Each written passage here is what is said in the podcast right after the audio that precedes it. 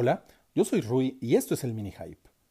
El día de hoy, un abogado nos va a explicar exactamente qué está sucediendo entre Apple y Epic.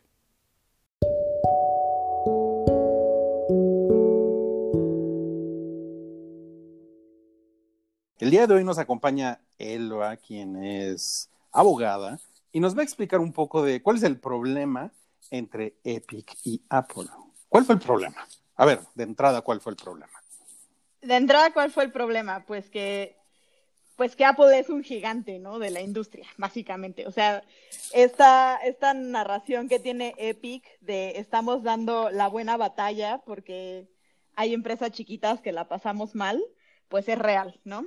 Y pues básicamente lo que ya han estado discutiendo en otros programas ustedes, que es este tema de cómo se le cobra el 30% dentro de la tarifa a aquellos que vendan sus productos en la tienda de Apple y cómo Epic considera que esto es un precio pues demasiado alto para lo que en realidad les está ofreciendo Apple como distribuidor de su producto. O sea, por, por cada dólar que vende Epic, Apple se queda con 30 centavos. Así es. Así es. Y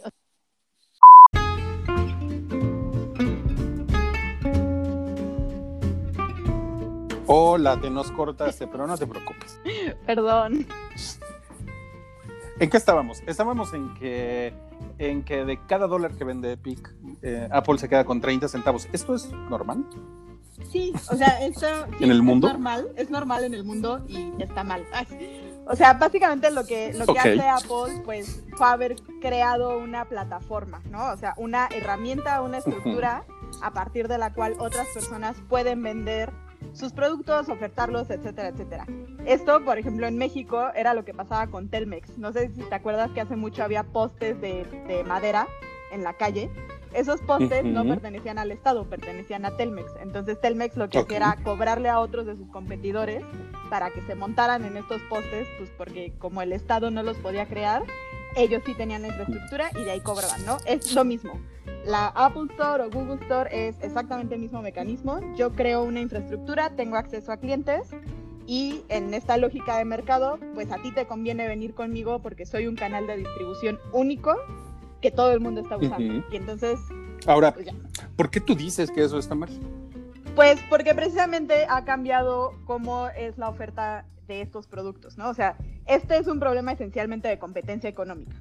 Entonces, entre más competidores hay, más fácil los consumidores pueden tener accesos a ciertas cosas, pero también el mercado va cambiando y entonces también se desarrollan nuevas tecnologías y también llega un punto en el que estos precios que implementaron los primeros eh, que ofertan con cierta infraestructura se vuelven altos porque ya no son competitivos, ¿no? Y aquí el tema es que pues Google y Apple tienen pues casi todo el mercado y eso los hace que tengan una dominancia muy fuerte, un poder muy grande.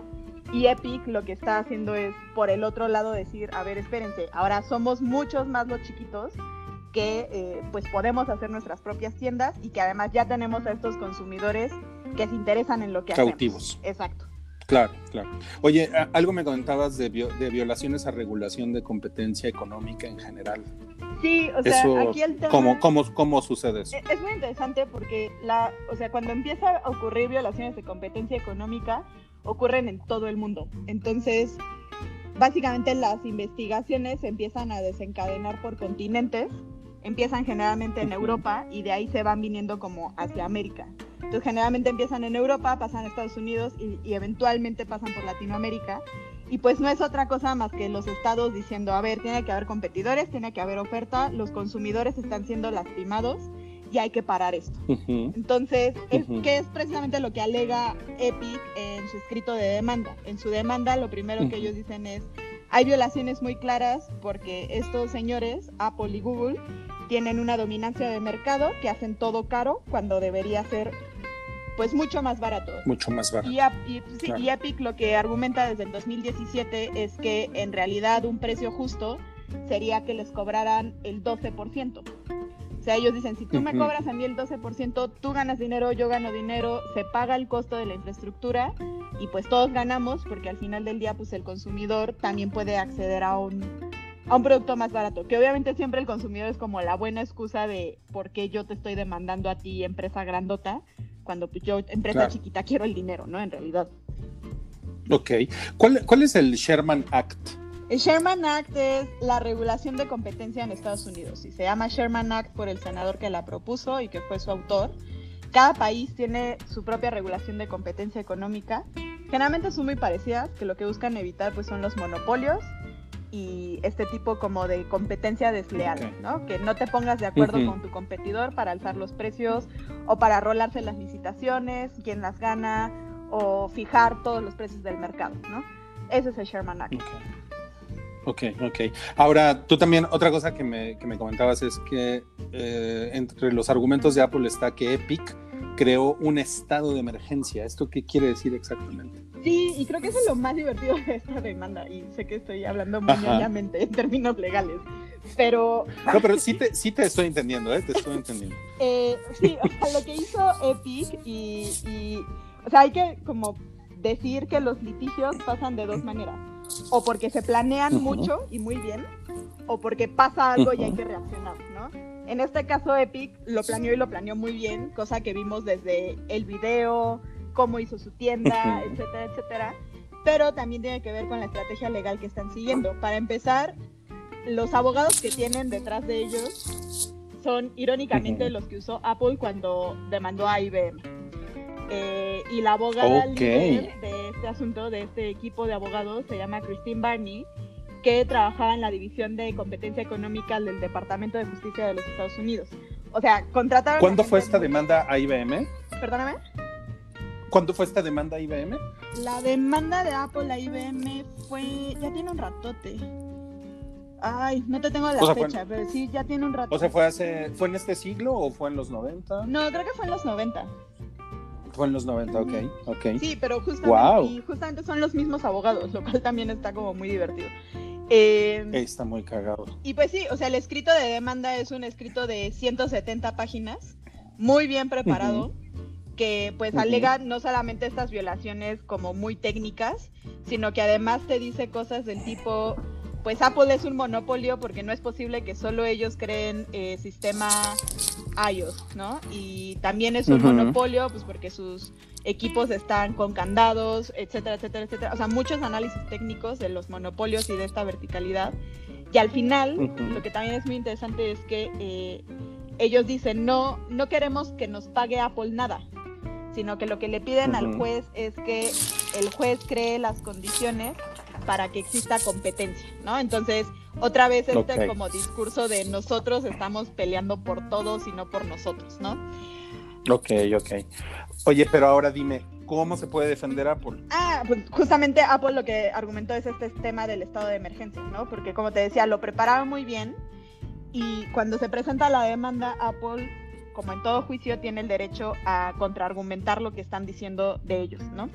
Y entonces ellos dijeron, no, estos, estos señores de Epic están creando un estado de emergencia al estar manipulando el mercado, al quitar, su, al, abrir esta otra tienda con un precio más bajo, no estar cumpliendo el contrato que nosotros teníamos y encima de todo demandarnos, ¿no? A eso es lo que le está llamando el estado de emergencia Apple.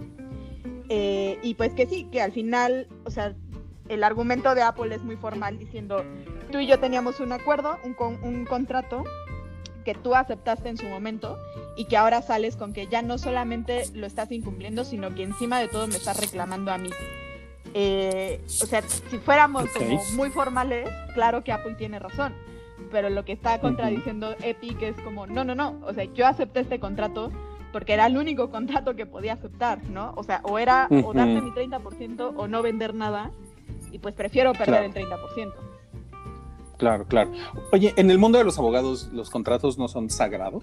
Pues en todo el mundo, ¿no? Es una pregunta como de novato, ¿eh? Porque, no, porque yo no soy abogado, pero ¿no debería de como de como de honrarse el contrato? Sí, claro, o sea, todos los contratos se firman en buena fe, ¿no? O sea, todos asumimos que, que la otra parte que está firmando va a cumplir lo que te está diciendo.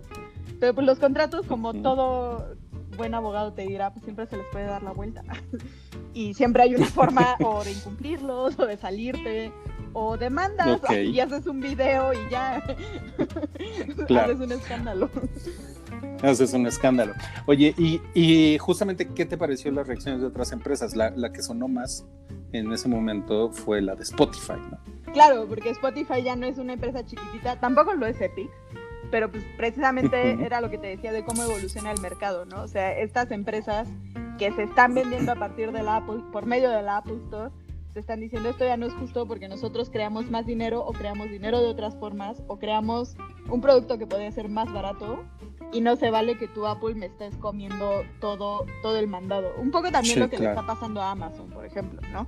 O, o en general a estos como portales de venta pues ya la gente se está dando cuenta que no los necesita y que ese es el gran peligro para estos portales de venta.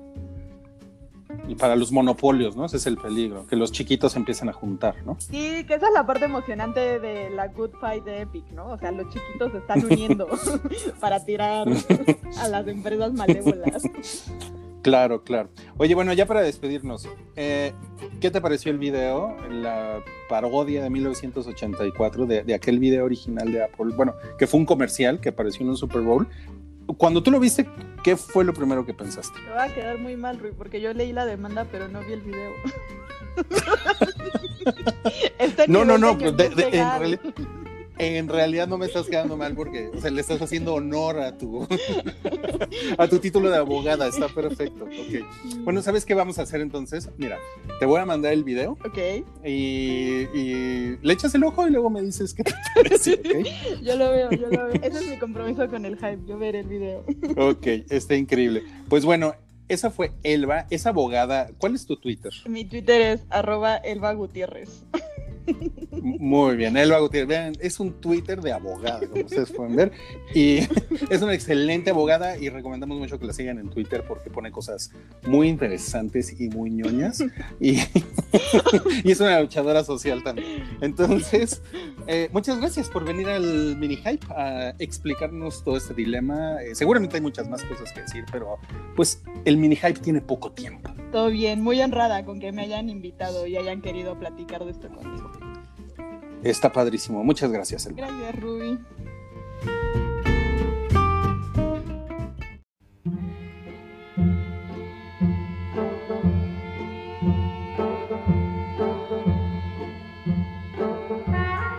Tu apoyo es necesario y muy agradecido. Aceptamos donativos para seguir produciendo nuestro blog y podcast desde patreon.com diagonal el hype.